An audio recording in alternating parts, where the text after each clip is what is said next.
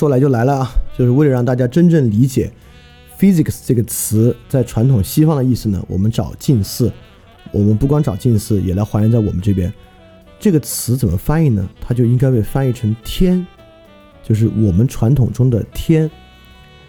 我就说一些词，大家就就有点理解这个 physics 的生成起源意味是什么意思了。直到今天，现代汉语还继续用这些词：顺应天理、老天有眼、天理不容、天人感应、遭天谴。包括我们一说国家概念呢，我们就说天下，对吧？包括尤其是什么顺应天理啊、遭天谴啊、天理不容啊这些词里面，容易让我们看出这个 physics 可能最初的那个意思。不管在我们这边说的天，还是亚里士多德所讲的形而上学，大概说的呢就是这么一种道。包括庄子之北游说：“天地有大美而不言。”四时有民法而不议，万物有成理而不说。那背后这个理与道呢，就像是亚里士多德要洞察那个 physics。从这些词，我们其实已经可以浓浓的感受到了。虽然你还可以说这个道和这个理，万物有成理而不说之理，它有一点点这个自然原则、自然法则的意思。但是在顺应天理、老天有眼、遭天谴、天人感应之中呢，你非常明白，它跟我们今天啊说这个广义相对论、狭义相对论这样的自然法则、自然规律，还是非常非常不同的啊。它是完全另外一种理。包括呢，在这个汉朝啊提出天人感应观念的董仲舒，我也引了他的《王道通三》第四十四篇讲：人之美者在于天。天人也，故四时之行，父子之道也；天地之治，君臣之义也；阴阳之理，圣人之法也。所以，在这里呢，天是一个非常集中的概念，而天这个概念呢，在这里明显超出了今天的自然法则之意，因为他说天是什么？天人也，就是儒家的那个人。就天还不光管万物之理，管天地之美。还要管父子之道，管君臣之义，管圣人之法，在这个层面上呢，它就超出了我们今天的这种自然规律。因为今天的自然规律啊，其实是不管这个社会事务的，对吧？就今天的狭义相对论不管法理学，狭义相对论呢也不管政治学。但是在这个古典的时代呢，这个自然与天，它所囊括的东西，也就是说，在那个时代，亚里士多德的时代，物理学。与城邦之善是有共通之处的，就说为什么在亚里士多德的物理学之中啊，为什么轻的？呃，当然这是错的啊，我们今天已经证明是错的。亚里士多德认为重的东西往下落，轻的东西往上走，这个上下之理与地球在宇宙的中心往地心走和往上进入月上世界之间，与这个善恶就形成了明显的对应关系。因此，在他们的观念之中啊，这个自然、这个物理和我们这边的天呢，更是这个。与其说啊，它重要的是洞察物理学原理，更不如说它确保的是人的正当性。就是它像像这个董仲舒所讲的啊，这个天呢就管人，人之美者在于天。那么这个正当性，大家可不要觉得是今天这个意义之上，我们说这种呃自我正当性啊，就是那会儿的人，我们都知道啊。还没有我们今天这么这么强烈的要证明自己在人格和尊严上正当性的想法。这个正当性的重心呢，不在这种人格和尊严上。那么关于正当性这个地方啊，我们一会儿再讲。我们先来讲讲这个天学与 metaphysics，就这个自然哲学是怎么来的。这个尤其是 meta 这个词，我们在这里要好好去理解一下啊。呃，我们还是聚焦在西方说这个 metaphysics。呃，这些东西呢，都不是亚里士多德取的名字，这是亚里士多德的学生在编纂他的全集的时候取的名字。亚里士多德自己有一本书叫《Physics》，就我们现在译为自然哲学，呃，也有很多地方译为物理学，但是基本上大家认为最好的译法是自然哲学而非物理学，因为物理学这个意思啊，在今天就完全不是那么回事儿，就是今天的物理学已经有了就是在十七、十八世纪之后，物理学，尤其是二十世纪物理学之后那个意思，已经没有办法洗掉这个意味了。去翻亚里士多德呢，很难再翻物理学了。所以那本书呢，就叫《自然哲学》。因此，在亚里士多德写自然哲学之后呢，还写了很多零零散散的文章，呃，也没有那么零散啊，写了一些文章。那么学生呢，就把这些文章编到一起，取名为《Metaphysica》。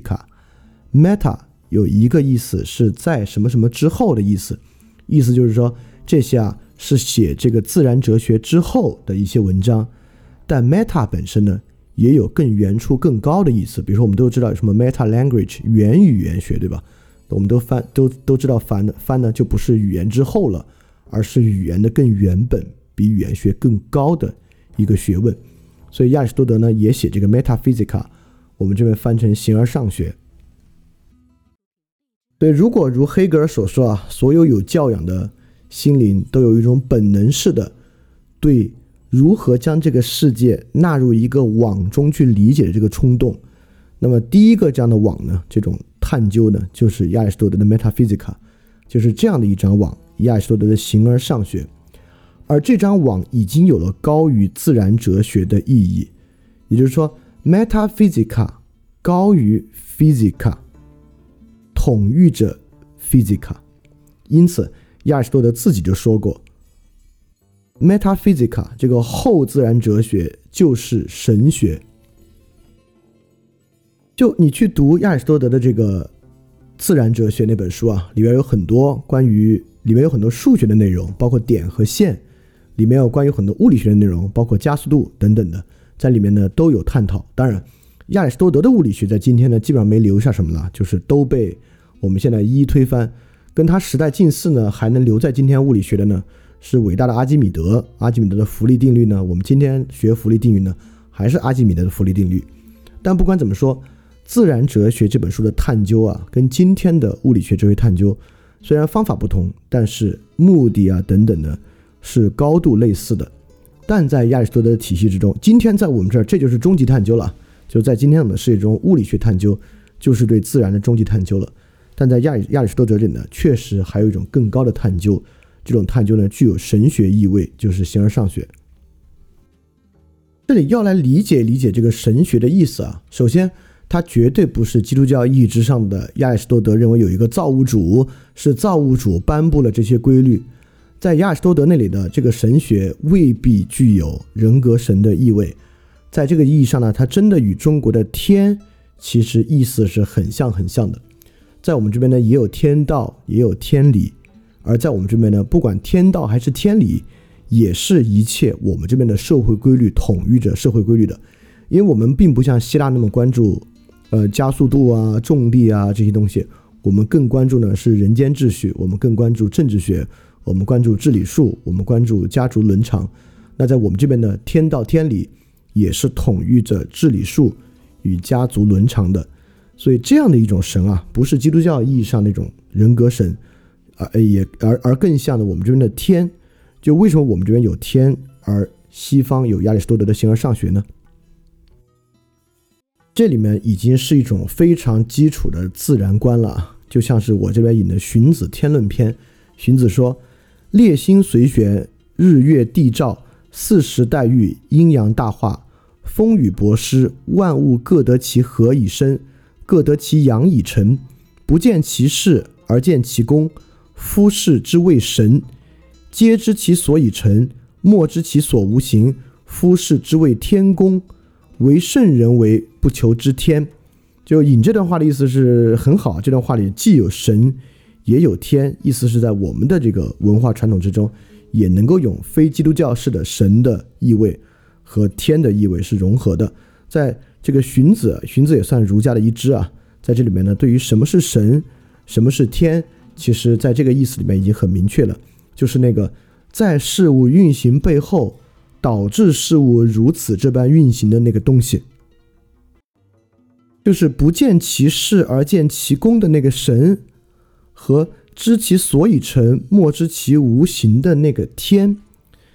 这个在亚里士多德那里很容易来理解啊，也就是说，亚里士多德的物理学或者叫自然哲学 （physics） 那本书，就在讨论呢，就是呃其势是如何的，就重力是如何的，点和线是如何的，但是呢，为什么如此呢？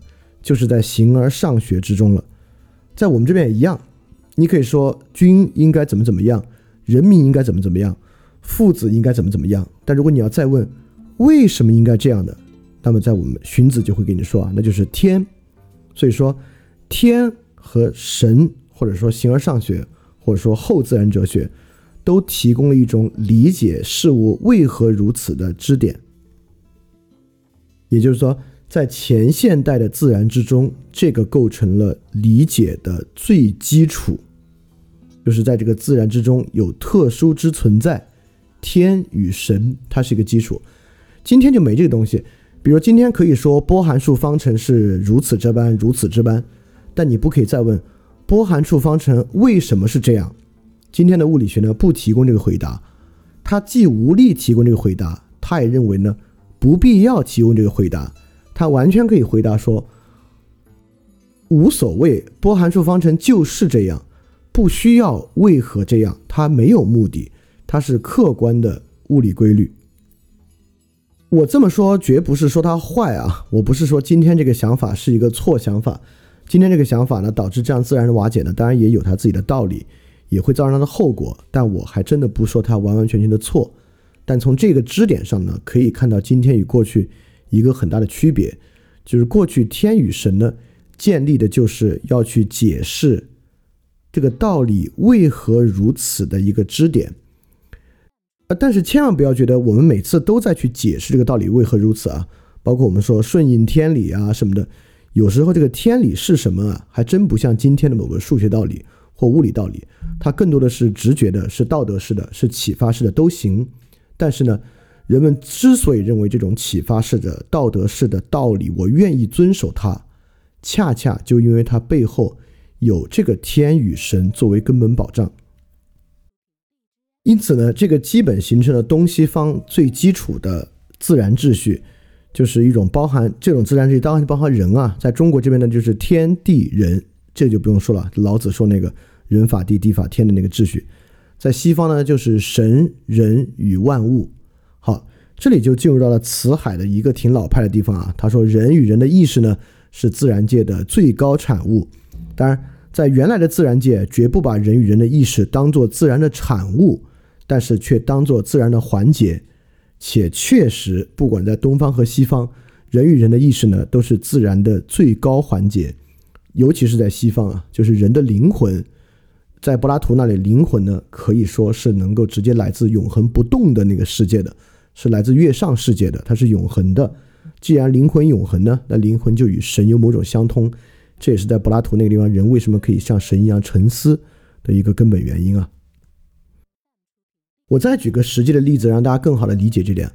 布鲁诺昨天大昨天在博尔赫斯那文章里面提到啊，布鲁诺为了去应和哥白尼的一个观点，说呢，地球不是宇宙中央，而且布鲁诺说呢，宇宙啊是个无限体，它的圆心。在任何地方，而它的周长呢不在任何一个地方。他提到这一点，但是这就是与现代物理学不同的。现代物理学讲宇宙大爆炸，讲到这儿就完了。但布鲁诺必须说，而神呢，就因为这样的原因，神就在我们身边。为什么呢？因为神在我们之中胜过于我们自己在我们之中。也就是说，这就可以看出明显的区别。也就是说，布鲁诺虽然在推进一个足以瓦解。这种古典自然观念的一个观念就是无限的观念，但是在瓦解之中，布鲁诺依然遵循了这种古典自然观念的一个核心，就是要摆在神人万物的秩序之中。在布鲁诺呢解释宇宙秩序的时候，必须提到这个宇宙秩序。我都说了，宇宙秩序是如此，一定会有人问，就是我们刚才问题啊，那为什么这样呢？为什么宇宙是无限的呢？那布鲁诺布鲁诺就会说。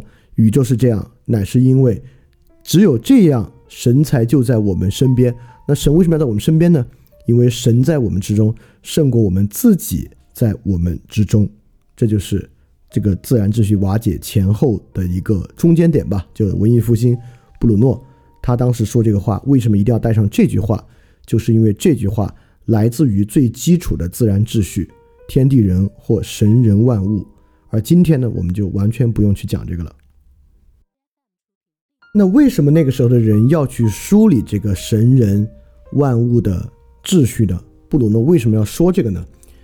这跟我们今天去研究物理学不同啊。比如今天研究爱因斯坦研究相对论，然后后面的人研究量子力学，在这个研究之中呢，不为什么，就为了自然探究。我们纯纯粹粹就是为了说好听点啊，为了洞察真理吧。我们就是为了洞察真理去做这个事情的。但是不管是希腊的古典时代，还是我们的古典时代，建立天地人、建立神人万物的秩序呢，不是因为这样好、这样美、这样对。它本身呢是有很强烈的指向的，也就是说，在那个时候，对于在于自然之中的人，这个人是什么角色，是有非常明确的想象的。在今天建立的物理学理论之中，在这个理论之中，就是在一个量子理论支配下的世界，那人在这个世界中应该怎么样呢？这个不归量子力学解释，量子力学呢也不想解释。而在这样的古典自然观之中呢，人是什么呢？人是一个实践者，就像亚里士多德在《尼格马可伦理学》中说：“人的禀赋，说人就是以正当的方式，在恰当的时间达到正确的目标。”这样的禀赋，这就是就是人的道德禀赋。而孟子在《静心篇》里也说：“尽其心者，知其性者，知其性，则知天矣；存其心，养其性，所以事天也。”最后呢，也是需要事天的。那么在这个时候呢，包括尤其是四书中的大学啊，其本身的实践性呢是特别特别强的，所以这就是我们之前说的，在那个时候呢，建立天与神的秩序是与这个正当性高度相关的，但这不是像今天我们的人关注的是人格和根本尊严上的合理性和正当性，包括基于性别的、基于性取向的、基于意识形态的这些。那么有人就会想了，OK，那是不是今天我们呢关注主观上的正当性？那个时候的人呢是实践嘛，关注客观上的正当性？不，一旦有正当性这事儿啊，它就不可能是纯粹客观的，对吧？纯粹客观有什么正不正当呢？就这里也是我们去洞察，我们一直在这里面讲，一直是我我就是我自己不断说教的那个主客一体的那个事情啊，就在前古典时代这个自然之中啊，根本。就没有主客二元之分，或者说有很萌芽的主客二元之分，就是柏拉图的二元论，这个我们之后再说。但真正有主客二元之分呢，要到笛卡尔区分意识世界和区分广元世界才开始。在那个时候呢，根本就是主客一体的。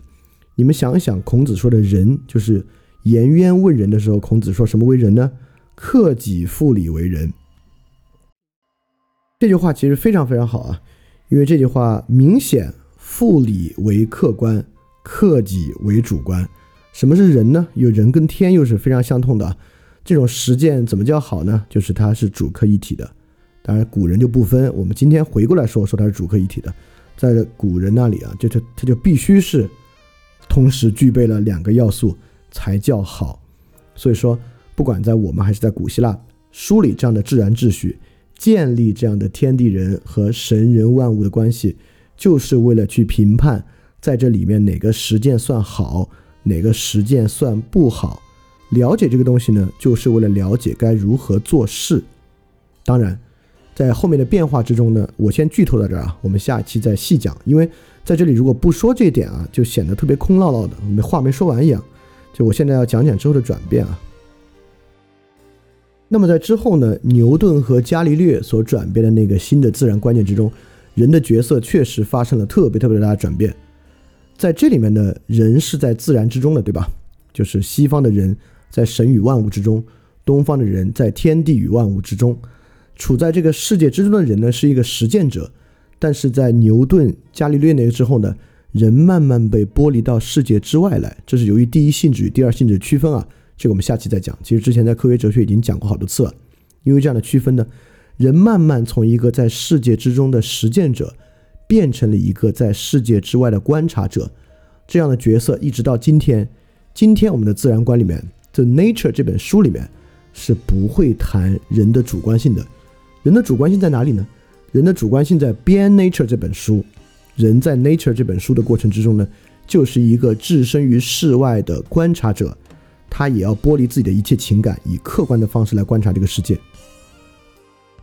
我在这里呢，还要再多剧透一句，就这里呢，只有在这个变化背景之下，就人作为在世界和天地、神与万物之中的实践者，到伽利略、牛顿那里变成一个置身事外的观察者，你再去想海德海德格尔那句话，就 “in the world sein”，在世界之中的存在者，才变得那么有意思。因为如不如此的话，你会觉得这人可不是在世界之中的。你都不知道人被抛入世界到底是啥意思。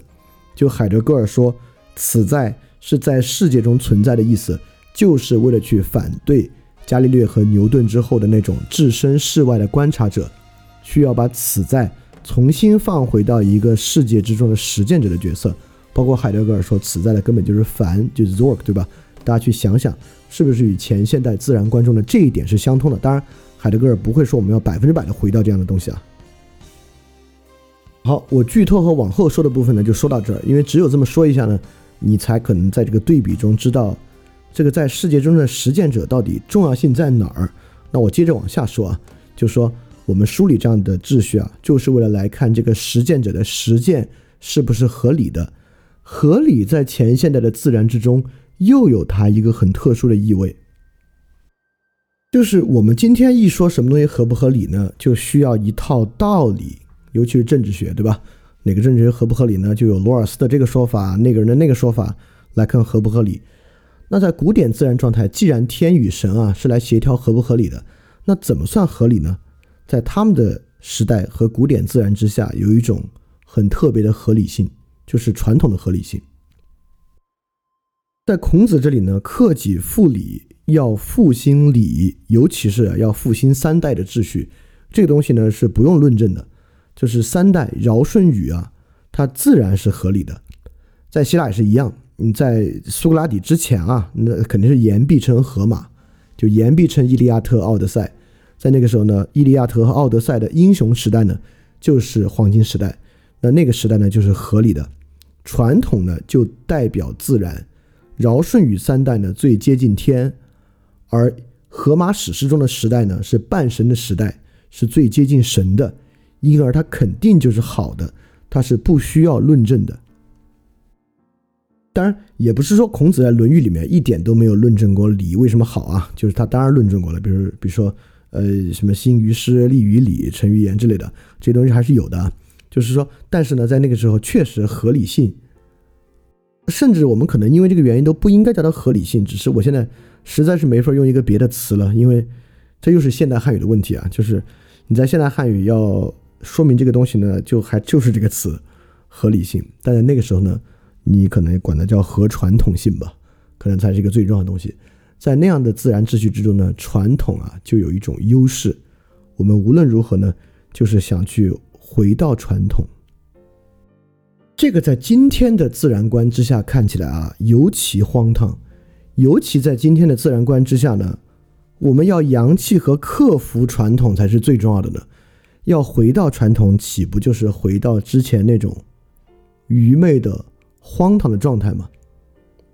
但是传统有什么好处呢？就与传统的就是有价值的这个，在前现代观念之中，在这样的古典自然之中，到底有什么用？当然，我们说有什么用啊，都是站在今天功利主义的角度来讲了，就是啊，大家慢慢在这个论述中去慢慢克服这些，就说对他们来讲，这意味着什么吧？这意味着什么呢？这意味着啊，在这种古典的自然观之下，人们从不为目的而发愁，自然即目的。就像《论语颜渊》中说：“礼崩乐坏，克己复礼。”就是克己复礼，回到那个传统的，就是最根本的目的。亚里士多德政治学篇说：“人是城邦的动物，因此将人变成一种城邦状态。”将人成为城邦中最好的城邦人的状态，就是目的。因此，自然本身已经内含了一可一种无可争辩的目的。要做的呢，就是努力去实现那种传统的状态。但这里为什么我要打括号说也是终点的状态呢？我们在下一页再来讲啊。当然，意思就是说呢，自然已经包含了非常特殊而合理的目的了。但是，但是古人并不蠢啊。像孔子说“克己复礼”。他当然从来也没有想象过我们可以特别机械的去恢复到过去的状态啊。就亚亚里士多德也认为，我们肯定不可能特别机械的恢复到荷马史诗中的状态啊。就是包括我们知道轴心时代也讲突破嘛，所谓轴心突破嘛，不管是希腊还是我们都在突破嘛。但是突破呢，也是要以一种创新的方式去恢复过去，就是过去的人啊，不必克己就自然有理，而我们现在呢，要克己复礼。在荷马时代呢，我们不需要政治学，即可成为好的城邦人；但在亚里士多德时代呢，要成为好的城邦人呢，已经需要一套理论在后面来来做支撑了。所以说，古人虽然以传统为大，以传统为目的，但肯定呢，也不是特别机械的，就是要去一味的效法传统。而这个地方有一个东西挺难去理解的啊，我们说自然即目的。好，我们刚才说了，自然这个词有一个特别重要的东西呢，就是生发。就我们今天说自然这个词，或者说物理学这个词，包含了这个生发、生成的意味。就比如说，呃，宇宙何以如此呢？宇宙何以生发如此呢？它就符合力学，不管是经典力学，还是狭义相对论，呃，相对论的力学，还是量子理论这种量子力学的条件，在宇宙大爆炸的爆炸之下呢，形成于此。虽然。这个东西不是目的了，对吧？我们不能说宇宙的目的就是量子力学，宇宙的目的是相对论。因此，在我们看来呢，目的和生成是分开的。我们很难想象一个东西啊，既是生成原因，又是目的。这个在今天的自然观之下已经非常难想象了。但是在那个时候，目的是怎么与发生过程合一的呢？这个呢，就要提到亚里士多德的四因说。亚里士多德呢说有治疗因、有形式因、有动力因、有目的因这样的几个原因。呃，如果四因说要相对简化，可以简化为形式因与动力因这两个因，把目的因纳入形式因，把治疗因纳入动力因。呃，是某种程度上可以的啊。呃，当然到今天，尤其是在修魔之后呢，我们就再也没有形式因，因为形式上的因果关系。你不知道这个在修魔那儿是完全要怀疑的，在这之后呢，我们就基本上只有制动因了。制动因就是刚才那个问题，就是所有力学啊，不管是机械力学、相相对论的力学，还是量子力学呢，它都是一种制动因。但这个制动音呢，就无法与形式音相兼容。因此呢，我们今天能够回答如何生成，却不能回答有什么目的。但形式音，尤其是我们说啊，形式音某种程度上可以兼容目的音，它当然就是来回答目的的。也就是说，呃，这是经典的亚里士多德例子啊，就橡树种子的形式音是什么呢？就是要长成橡树。因此呢，它既回答了为何这个种子最后能长成橡树，因为它的形式因就是长成橡树嘛，也回答了它最终必然会长成橡树这个过程。因此，形式因呢，代表了一种。它到底是什么的承诺？就是我们一直讲那个视其所示之真。那视其所示之真呢，就是形式因。一个橡树种子啊，内含这么一种承诺，它肯定会长成一棵橡树。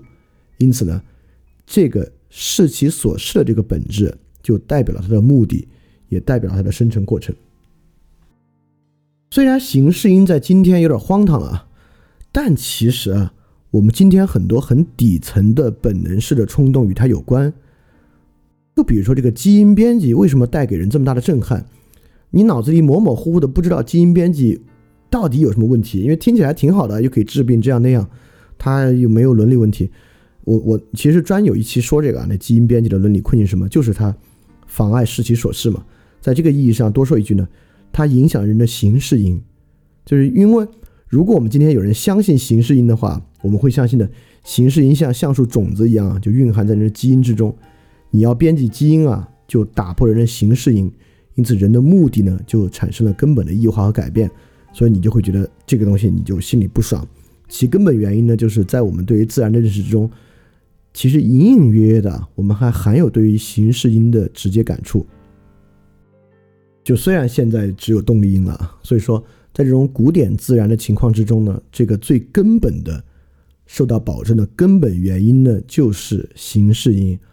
而亚里士多德的形而上学或者叫后自然哲学的 metaphysica 里面，可能讨论最重要的呢，就是形式因以及视其所示。对于古典时代的自然啊，自有一种保证和承诺。只要你是从古典时代的自然观呢，你就会有这种保证和承诺。形式因不是自我确保的，它不是由这个橡树保证的，它是由神或由天确保的。比如在柏拉图来看，这个橡树为什么能长？橡树种子为什么能长出这个橡树呢？是由概念橡树这个概念确保的。在我们这儿一样，这个例子更好。就我们这儿为什么他就是皇帝呢？他为什么最后就一定成皇帝呢？这是由他的天命确保的，是天给他的这个命。包括后来基督徒，为什么基督徒可以得救呢？是由上帝来确保的。而我我们也会发现。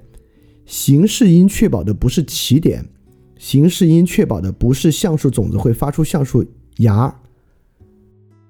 一个皇帝的天命也不也不仅是确保他有成为皇帝的可能性，基督徒的天命，上帝确保的也不是你兴许能够得到拯救，形式因确保的都是终点，就是橡树种子最终一定会长成一个橡树。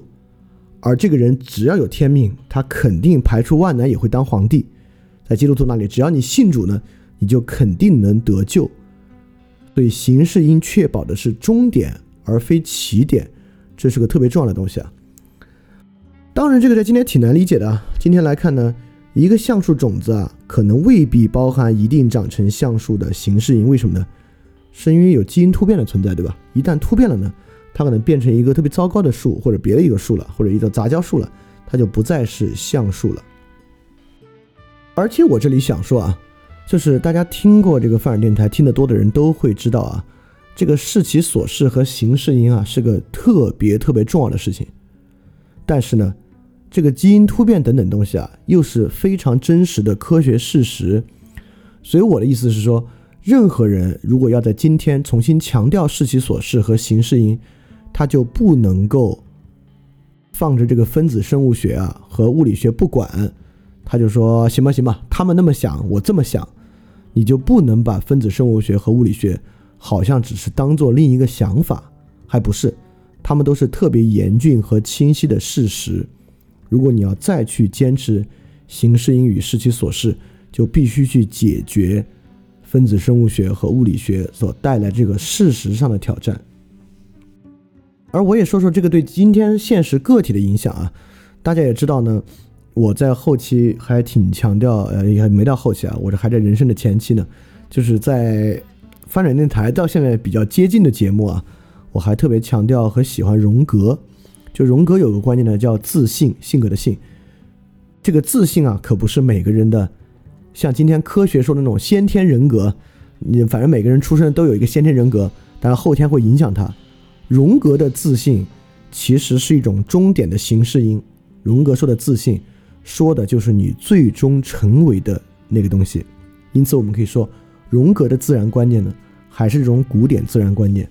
如果你特别想买账荣格这个自信的人格观念呢，那就说明你必须要想办法去排除现代科学，解决现代科学带带来这些事实，而去重新回溯到一种。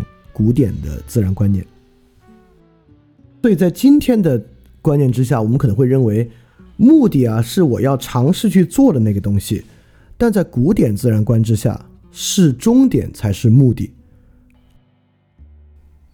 不是你想怎么样，而是你最后要成为什么样。如果听过的大家应该记得啊，我们在说古希腊的个人主义那期，我们说过，古希腊的个人主义是为结果负责的。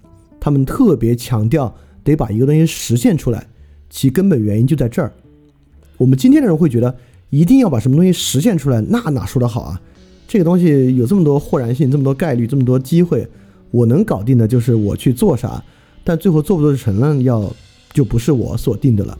这就是我们跟那个时候自然观的不同，在那个自然观之下，目的是你最后要做成的那个，而不是你尝试去做、有兴趣去做的那个。这个在今天是特别特别大的区别，而这个区别其实对一个人啊非常非常重要，不管是他执行力、他的人格、他的基础看法，其实终点是目的还是他的动机、他的起点是目的，这事儿特重要。所以说，这就是 metaphysics 后自然哲学为什么是更高的原因。因此，metaphysics 虽然是后自然哲学，也可以被理解为自然哲学之终结，自然哲学往下发展之终点。因此呢，它是终点，它就成为了自然哲学的目的，它就成为了那个自始从一开始就高于自然哲学、制约着自然哲学的那个东西。因此，在这里我们用 metaphysics 也能看出这个为什么之后的就是之前的，而且是更高的。这个古典自然的意味，有没有发现，在黑格尔的绝对精神也是这个意思啊？黑格尔说啊，人类历史呢就是绝对精神的发展。黑格尔已经预言了其终点，经过不断的辩证过程，人类最终呢会实现这个绝对精神，而这个绝对精神实现之时呢，也就是历史终结之时。因此，黑格尔也认为呢，人的历史是有这个形式因的，这个形式因呢就是这个绝对精神。在黑格尔提供这个绝对精神的时候呢，他也依然相信，就人的历史和人是有一种根本的形式因的。当然到今天我们已经完全不会有人再相信这个东西了。好，我们说到黑格尔这个绝对精神了，因为黑格尔恰恰是在这里区分坏的无限性和好的无限性，所以到这里呢，我们可以开始慢慢来理解帕斯卡尔那个可怕的无限之圆的可怕了。为什么一个？圆心无处不在，而圆周不在任何地方的圆是可怕的，是因为在这样的一种古典自然之中，无限是不好的。也就是说，万物万事必须有一个范围和一个终点，它必须能够 to be，他必须能够成为一个什么，成就一个什么，不管是人还是神还是天还是自然，他最后要有所成就。因为正当他最终成就之时，他才是好的。当然，这个东西对基督教也超级重要。我们都知道，基督教是有终点的，就是审判日。审判日之后呢，天国降临，信基督的人嘛，全部永生；不信基督的人呢下地狱。如果把这个审判日拿掉啊，这个世界是无限的，那基督教的整体世界是会崩溃的。布鲁诺为什么会被烧死，就是这个原因。跟日心说的关系呢不是特别大，最重要的呢是无限观念，就无限观念对于基督教的这个理念啊是不容的，基督教不能够相信一个无限的宇宙。确实，不仅如此，我们会发现有神论、社会和自然的目的论，其实都无法容纳一个在空间和时间上无限的宇宙。而今天今时今日，我们理解的自然这基础啊，就是宇宙这个词。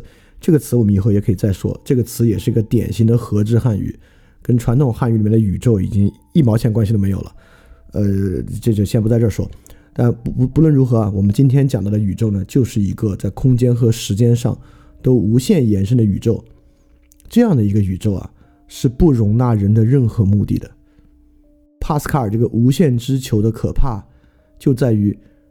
就是面对一个空间和时间上无限延伸的宇宙，人是必定虚无的，毫无疑问必定虚无的。这其实是很可怕的。就刚刚那个东西解决之道，我们之后再说啊。我们就先把这些说完。在这样的古典自然之下呢，就有一个整体的 cosmos 的观念，就是昨天博尔赫斯那个文章之中提到的九重天，就是希腊人的宇宙观。我们知道，希腊人的宇宙观呢是天球论。天球论不像我们认为有一个无限的宇宙，这宇宙里面呢有各种恒星、行星、各种其他的星体、星系。在希腊人看来啊，这个宇宙的最外面呢是一个球壳，你可以把希腊人想象的世界就是一个篮球里面的世界。这个里面呢是这个篮球的球壳呢，就是这个九重天之顶由光构成的那个叫做 Primum Mobile 的这个天，它的核心呢就是地球。这九重天呢，既包含物理学意义，也包含人的意义。在物理学的意义之上呢，就有什么金星天、木星天等等的呢，还有很多人的意义。这九重天呢，也是由 ethos、nomos、logos、nous 来构成的。啊，其实真的是很有意思，很有意思的。在这样的构成之中呢，ethos，呃，ethos 在这个古典悲剧里面呢，也是角色 character 的意思，也就是九重天之中的一个构成呢。就是生活方式、角色和社会结构。Normos 是律法的意思，就是习俗和法则。Logos 就是今天世界的关键，罗格斯。那罗格斯呢，是我们自然的最重要的，就是我们所生活这个 cosmos，把这个 k 换成 c，这个宇宙 cosmos，构成这个 cosmos，其中最关键的是逻辑，因为我们有逻辑实证主义，也有逻辑实在论，就是数学实在论者几乎就是逻辑实在论，认为逻辑是一种实在嘛。那因此今天我们这个宇宙呢，最重要的是 logos，但是在古典宇宙，古希腊人的古典宇宙，最重要的是 nous。当然，在那个宇宙中呢，既有罗格斯，也有努斯。这个努斯就是最接近这个天球顶，这个 premium mobile，就叫做 first moved，第一因，第一个被动的东西，它也是自动的啊，就是这一层。这层呢是通过努斯去洞察的。这个努斯跟罗格斯的区别啊，这太有意思了。这个我们在新愚蠢那个地方会。很详细的为大家讲罗格斯与努斯的区别，我在这里就简单的说它一个区别吧，就是，即便是在古希腊的 cosmos 观念之中啊，罗格斯语词、言辞、协调更偏重理论、争论的认识，而努斯呢更偏重实践。就努斯这个词是更原初的翻成那个 intelligence、intellectual 智慧的这个词。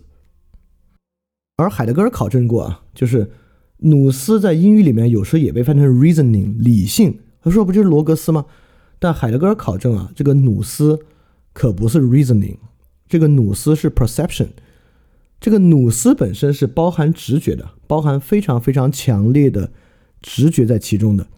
所以说，为什么说罗格斯偏重理论，而努斯偏重实践呢？从这个地方也可以看出来。因为只有在纯粹理论领域是罗格斯的，而在人的实践领域啊，一定是包含了 perception 感知、intuition 直觉和 reasoning 这些一体的。所以在这种古典自然观之中的努斯也是最接近最高天的这个东西，而不是罗格斯。而我们今天的这个 cosmos 啊，是以罗格斯为中心的，所谓的罗格斯中心主义嘛。好，不管怎么说啊，那个时候呢是一个有限宇宙。而且在古希腊人的心目之中的那个宇宙其实没有特别大，就他们对于宇宙有多大，这个球有多大是有想象的，远远小于我们今天太阳系的大小。就我们今天太阳系在宇宙里面简直沧海一粟，不值一提。所以说，如果你要告诉一个古希腊人，其实宇宙有这么大是无穷的，对他们来讲是一个太颠覆、太颠覆的事情啊，因为他们的所有目的和想象必须在一个就这么大的一个有限宇宙之中。然后才可以去完整的构建出来。所以，我们这里呢说到这个第一因了。第一因呢，在亚里士多德和柏拉图世界中，当然也是永恒的。但这里我要区分一个东西啊，在我们今天的自然观之中，永恒和无限是一个意思。因为永恒首先就代表一种时间上的无限性，对吧？空间上或许也是。但在传统古典自然观之中，永恒和无限可不是一回事儿。永恒不是在空间和时间上的无限延伸，永恒啊，恰恰就是在空间与时间之外的。在希腊的这种传统古典自然之中呢，永恒就是月上世界，永恒就是不动的、不变化的。你还不应该说它永远不变，因为永远不变的，好像也还有个时间的延伸不变，它压根儿就在时间之外，它是不变的。在古雅典呢是没有超越，因为之后说上帝是永恒的，都有这种超越性。古雅典的未必有超越性，因为这个月上世界还不是超经验、超感官的，就很多东西你是看得着的，就跟中国人天一样，对吧？我们还不能说中国人的天的观念有多强、多强的超越性，其实还没那么强，因为天你抬头抬头就可以看到的这个天，所以天呢未必超越性的。但是这个可能什么是超越性这些？我们讲到康德改造这个，呃，自然观念的时候，我们再来讲超越性啊。但是不管怎么说，第一呢是这个古典自然观很重要的一个东西。我们也知道，牛顿为什么后期主要研究神学呢？就是因为牛顿做了机械论的力学宇宙之后，牛顿意识到自己的力学宇宙能够找到一个力学的第一因，就是这个所谓的第一推动。但第一推动呢，只是力学的意味。牛顿还是一个哲学家，牛顿也是有一个古典自然观念的人。牛顿不满足于只是第一推动，他还必须是超越时间与空间的第一因。所以牛顿后来呢，就致力于将第一推动转化为第一因。当然，直到他死了，那可能都还失败。但这里我要说牛顿另外一个东西啊，在牛顿那个自然科学的数学原理啊，就是他那本著名的提出这个牛顿力学的书。牛顿在前面说自己的研究方法的时候，有一个特别重要的话。牛顿说：“如果一个东西我们反复验证都为真，我们就应该确定其为真。”就这个话在今天听完全是废话啊！对啊，就你一个东西反复验证都为真，那可不就是为真吗？牛顿这话是啥意思啊？在当时是这个意思，意思就是说，一个东西我们反复验证它为真，即便它没有在神人万物之中的解释，即便它无法回答这个对人意味着什么，对人的目的和对人的实践意味着什么，我们都应该确定其为真。反过来呢，就是说，在古典自然观之中，其实有一种倾向，只有那种能够回答所谓形而上学意义的东西呢，才为真。这就是为什么阿基米德在某种物理学的意义之上比亚里士多德要对得多，但是亚里士多德更伟大的原因，就是阿基米德确实发现了浮力定律这个东西，就像这个牛顿所说啊，反复验证都为真。但 so what？它跟这个神与万物之中的人有啥关系？你要回答不出来呢，你就不像亚里士多德。但这是一种古典自然观啊，在我们今天来看，就亚里士多德近乎一派胡言，对于现代物理呢几乎没有什么贡献。但阿基米德呢，却有很大的贡献。这个第一因呢，跟中国的天也有很大的关系。就像老子说：“人法地，地法天，天法道，道法自然。”那这个地方“自然”什么意思呢？刚好就可以放在这里来说，就是在我们的古典词汇之中，“道法自然”的“自然”是啥意思呢？就是很像我们今天说的“自然而然”这个词里面“自然”的意思，它就是视其所视，如其自己那样。道法自然的意思呢，就是道法自己，或者道就不法谁，道就像他自己那样去运转。所以这里其实是要说啊，道由其自己决定，道不被任何东西决定，道不从外面输入任何东西，它仅仅向外输入。所以说，在我们这里，这个天的意思，道的意思与古希腊第一音的意思，其实在这种古典自然观之中呢，是高度。一致的，就两边的古典自然观都必须有这么一个，它向外输出一切，但它自己也不亏欠分毫，它依然保持的非常丰沛的这么一个第一音的存在。这种丰沛的第一音啊，与我们今天的想法是不一样的。比如说，今天宇宇宙大爆炸起点那个原点呢，已经不复存在了，已经变成我们今天这个宇宙了。它是不是源源不断的呢？在某种宇宙大爆炸的学说之下，还不是，它要。大爆炸到一个合适的地步，到一个极值之后呢，还会坍缩，宇宙呢还会缩点，缩回原点。所以今天这种力学式的制动音啊，它是台球式的，就是 A 球去撞击 B 球，A 球不动了地球呢继续向前滚动，正如宇宙大爆炸从第一时间点的原点爆炸成我们今天的宇宙一样，第一时间点的原点在今天呢已经不复存在了，但是。在传统自然观中，这天和这个道和这个神呢却不一样，它不断的向外界释放了自己，却不亏欠半分，它是丰沛的，它是无限可给予的。中世纪呢一直有一个说法，说这个原因世界，说原因啊起码要像结果一样实在。今天我们都知道啊，今天我们的自然观啊，结果是实在的，原因是构建的，是阐释的，当然。如果有物理实在论的原因也是实在的，但原因是单一的，对吧？如果你相信那种物理学的大大一统理论，如果真的存在，如果量子理论就是大一统理论的话，原因是不丰沛的，原因就一个，就那公式就代表原因了，整个世界呢就受那一个原因的支配。但是在传统自然观之中啊，原因才是包含一切的丰沛的世界。就是不管是低音啊，还是形式音，都是高于某个特定的存在的。这个呢，才让这种古典世界的原因探究成为完全不同的活动。为什么在柏拉图那里，沉思才这么有意义？尤其是在古代古典自然观一个这么强调实践的情况之下，为什么还会有哲人的沉思呢？是因为哲人的沉思是通这个原因世界的，是通这个第一因的世界的。在这个世界之中啊。它比我们实际获得结果的世界要丰富太多了。所以我这里说，在一个原因更丰沛的世界里呢，是没有功利主义的。就今天的功利主义，恰恰就是我们有这种新的自然观，在这种新的自然观之下，原因是很单调的，而结果是丰富的。因此呢，我们去追求结果的丰富性和有效性，才会有功利主义。但我也得说啊，还是刚才那句话，原因的丰沛世界啊，听起来特别好，听起来呢特别令人神往。So what？我们已经用科学证明了太阳是有寿命的，也就是说，因为太阳在即使是在哥白尼的世界之中也是宇宙中心啊，但我们今天已经证明了太阳不是无限的，太阳不是第一因。太阳不是形式因的来源，那在这个世界之上，科学证明呢，一切都是有时间与空间属性和度量的，是不存在那个在空间与至少在科学体系之中啊，是不容纳一个在空间与时间体系之外的东西的。那我们在哪里去找这个丰沛的第一因和原因呢？也就是说，今天的世界形成这样的自然观念，还不是说就是一种新的想法，一种新的冲动，不是。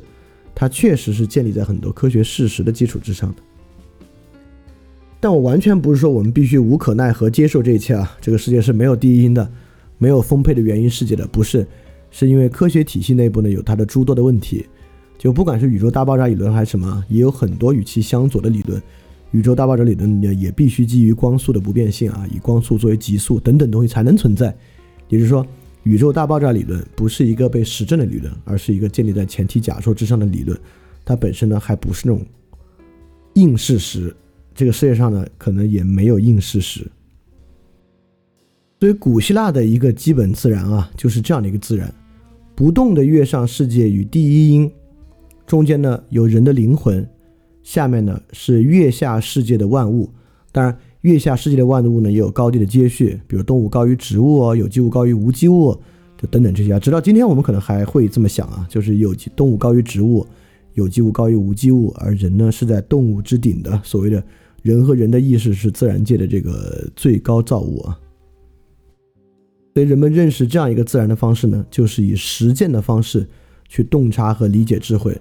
所以在这样的一个自然之中的亚里士多德那个 phronesis 实践智慧与 noises。这个 perception 就是这个智慧，可能是最重要的去领会和洞察这种自然的方法。所以在中国这里呢，这个基本自然呢，就是天气心这么一种基本自然方式啊。那么我们也知道，中国有道啊，有气啊。气呢，基本上就是道的物质化，就是我们的生命和一切行为啊，就是靠这个气。当然，这个气在中医里面也讲这个气。中国人的孟子说呢：“五善养浩然之气，养的呢也就是这个气。但道呢，就是一切的价值之源。可以说，气呢是一切生命之源，而道呢是恒定的一切价值之源。这个是中国对于基本自然的一个看法。天与道，下面是气，然后气下面呢是心。那中国人的方式呢，就是以修心的方式呢来去感应这个天。在儒家这边呢，就强调心与人；在道家这边呢，就强调道法自然。”而道呢，在中国这边呢，也决定着一个人终极的命运。就像《论语》里孔子说：“子曰，道之将行也与命也，道之将废也与命也。公伯僚其如命何？”这是别人在提醒孔子啊。这个公伯僚在蛊惑人心时候，孔子说的话，就是能不能蛊惑人心，这个结果啊，可不是这个动机啊，也是这个道来决定的。所以说呢，一个儒者呢，就应该。在这个时候呢，保持一份从容吧。所以说，总结一下，就是这种古典的自然是一种什么样的自然呢？是一个以摆放人的灵魂和心为主的秩序。虽然他们构都构建神、构建天，但大家能听得出来啊，构建神与构建天的核心是要摆这个人的灵魂和心摆在什么地方。因此呢，它主要回答的就是在中国这边回答人的心与天的基础秩序，在古希腊呢。回答道，回答这个灵魂与月上世界的一个基本秩序为主的这么一种自然，这个自然呢总结下来就有以下的一些特点。首先呢，它是心物一体的，它不像这个笛卡尔啊是心物二元的，这个呢一定是心物一体的，而且在心物一体的过程之中呢是以心为主的。第二，心与天或神呢是有固定的内在联系，与世间其他万物都不同，这个是处于很高的位置的。像中国呢有天人感应，就就没有这个天猪感应、天牛感应、天兔感应，能跟人感应。在古希腊呢，只有人有沉思的能力，也就是说，心与天或人的灵魂与神呢是有固定的内在联系的，也是这种呃自然观念的一个核心。也因为这个原因呢，心或者灵魂呢。在世界秩序中啊，是处于一个非常非常高的位置之上的。那再往下呢，心或灵魂的活动呢，是为了实践。就心或灵魂在这个世界之上，是以实践的方式来进行的。而这个实践呢，指的不是客观的，而是主客一体的。就心或灵魂不是以认识者的方式在这个世界之上，而是以实践者以做事的方式在这个世界之上的。那么在这个做事之中呢，存在就是人的存在，世界万物的存在。有一种被确保的本质，就是这个形式因。在这样的一个自然之中呢，这些自然的终点和它最终能成的状态呢，是被形式因所确保的。但听我的意思，可不是说有这种形式因决定论啊，不是啊，也会因为偶然或命运的原因，这个形式因无法发生出来，或者说重要的恰恰是这个形式因是怎么发生出来的。你可以想想俄狄浦斯的故事啊。就是一个形式因在苦难的悲剧中生发出来的故事，要紧的恰恰就是他，反正最后会你会知道你是谁的，那你怎么才能知道呢？这恰恰是很有魅力的部分。而这种自然呢，还有一个很重要的秩序呢，就是它都是一个有限自然，它呢是不太容纳一个无限的秩序的，它不容纳这种时间和空间上的无限，它是一个有限的自然界，而且在这个有限自然中呢，天或神与万物呢。形成这种超出万物之外的供应关系，它本身呢是绝对丰沛的，它本身呢是能够对万物起到毫不减损它自己的供应能力，来确保万物的秩序的。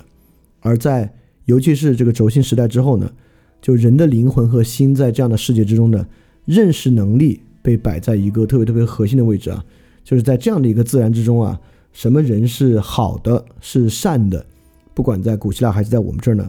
认识能力都非常非常的重要。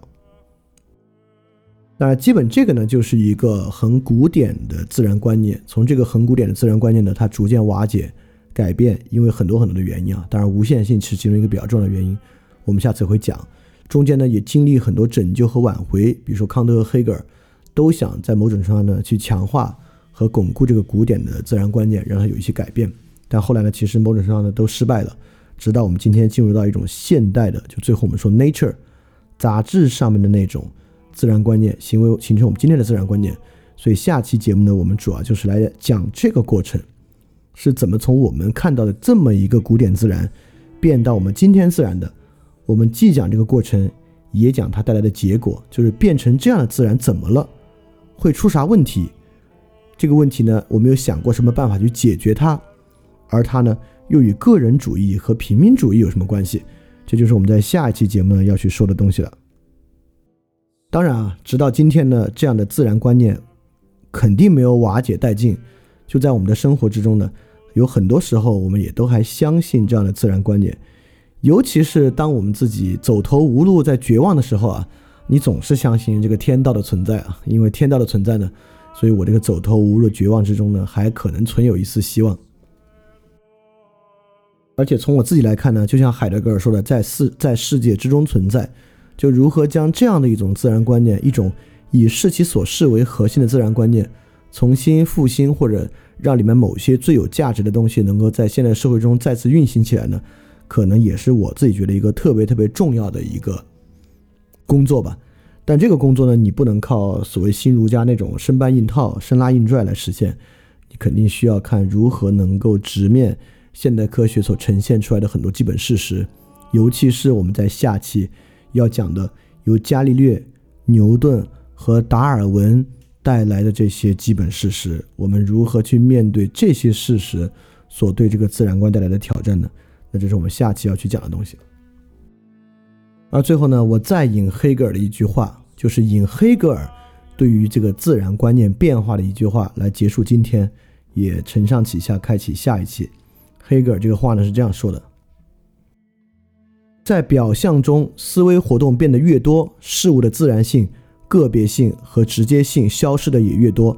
由于思想的侵入，就使无限多样的自然风暴贫乏了，自然界的青春生命夭折了，它的色彩变幻消失了。生命自然界中呼啸作响的东西，因思想沉静而缄默起来。它在千般万种动人奇迹中形成的丰满热烈的生命，萎缩为枯燥无味的形式和没有形态的普遍性。这种普遍性可与北方的阴霾相比。这两种规定不只同实践态度的两种规定相对立，而且我们发现理论的态度在其自身是矛盾的，因为它似乎在直接促成它所祈求的情况的反面。我们本来是要认识现实存在的自然，并不是要认识某种不存在的东西。现在我们却不是对自然听之任之，不是如实了解它，不是感知它，反而使它成为某种全然不同的东西。所以这个呢是黑格尔对这种新的科学式的自然观的一个批判啊。黑格尔也说呢，它已经成为了某种全然不同的东西。所以说下一期呢，我们就来介绍这个瓦解变化的过程和它到底糟糕在哪里。所以这个过程中呢，已经有黑格尔和帕斯卡，还有很多啊，包括博尔赫斯写的文章，他也一样。就黑格尔、帕斯卡和博尔赫斯都觉得今天这个自然观不好。所以这也算是我有这个大佬撑腰啊，所以说说起话来呢，腰板也挺得直，声音也洪亮。所以当然我对这个事儿这是开玩笑话，实际上我自己是感同身受的。就今时今日的很多问题，为什么要来讲这个自然观念的转变？是因为它都可以在这个自然观念的转变之中找到这个问题的来源和根源。所以说愿意花两期的时间把这样一个比较抽象的东西来把它讲明白、讲出来。当然，中间也会突破我们现实语言的一些挑战。所以，OK，今天就到这里啊。今天的时间比平时短十分钟，是因为今天的东西呢比较抽象，信息量呢也非常大。我觉得它的理解难度呢比平时的要多，所以我也没有做的太长。但其实比我想象中长啊。我原来预计一小时四十分钟讲完，但其实一小时五十分钟没关系。那也有很长的时间可以去消化和去思考啊，包括可以去做一些跟进的阅读。那我们。下一期呢，就是新年之后了。我们会在新年之后的第一个星期来做这个自然瓦解的下期。那也提前祝大家这个农历新年愉快。那我们下期节目再见。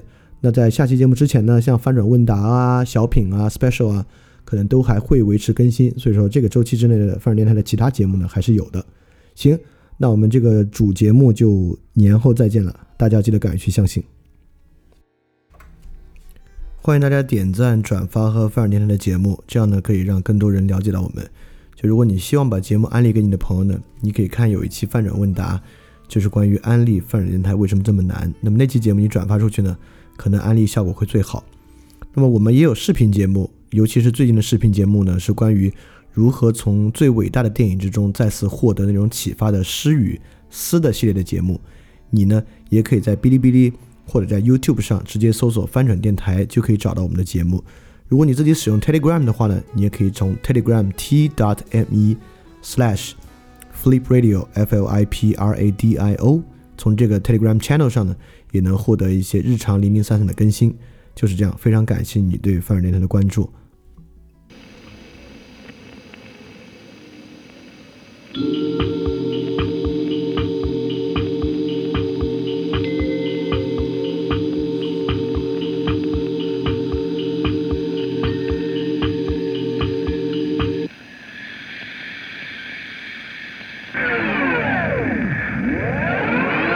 ロー。萨文艺勃发，树原文招牌神圣分化，唯命问答。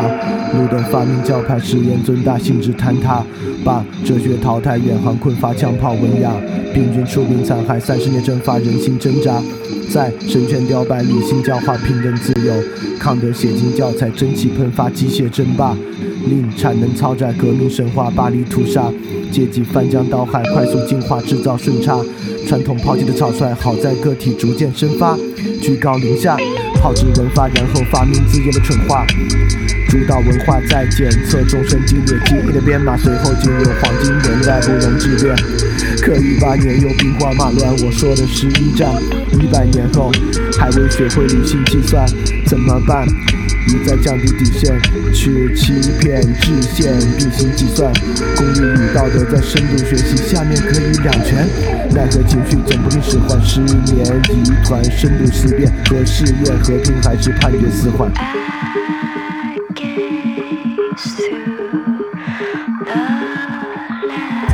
现在的人很容易被挑动情绪，尤其是那些他们不该感动的东西。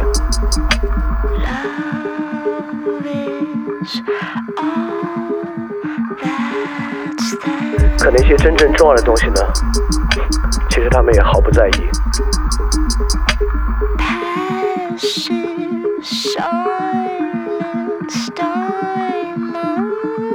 这才是真正可怕的吧？已经不知道什么是重要了。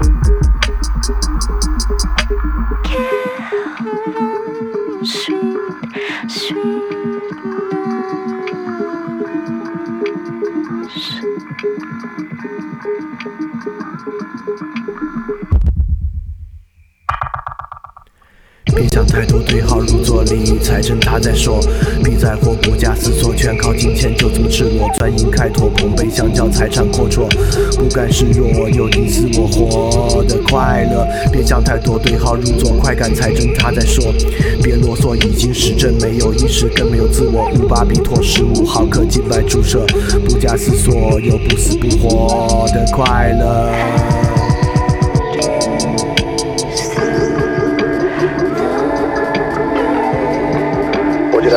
说的是真的，也许只还有一个神可以来拯救我们。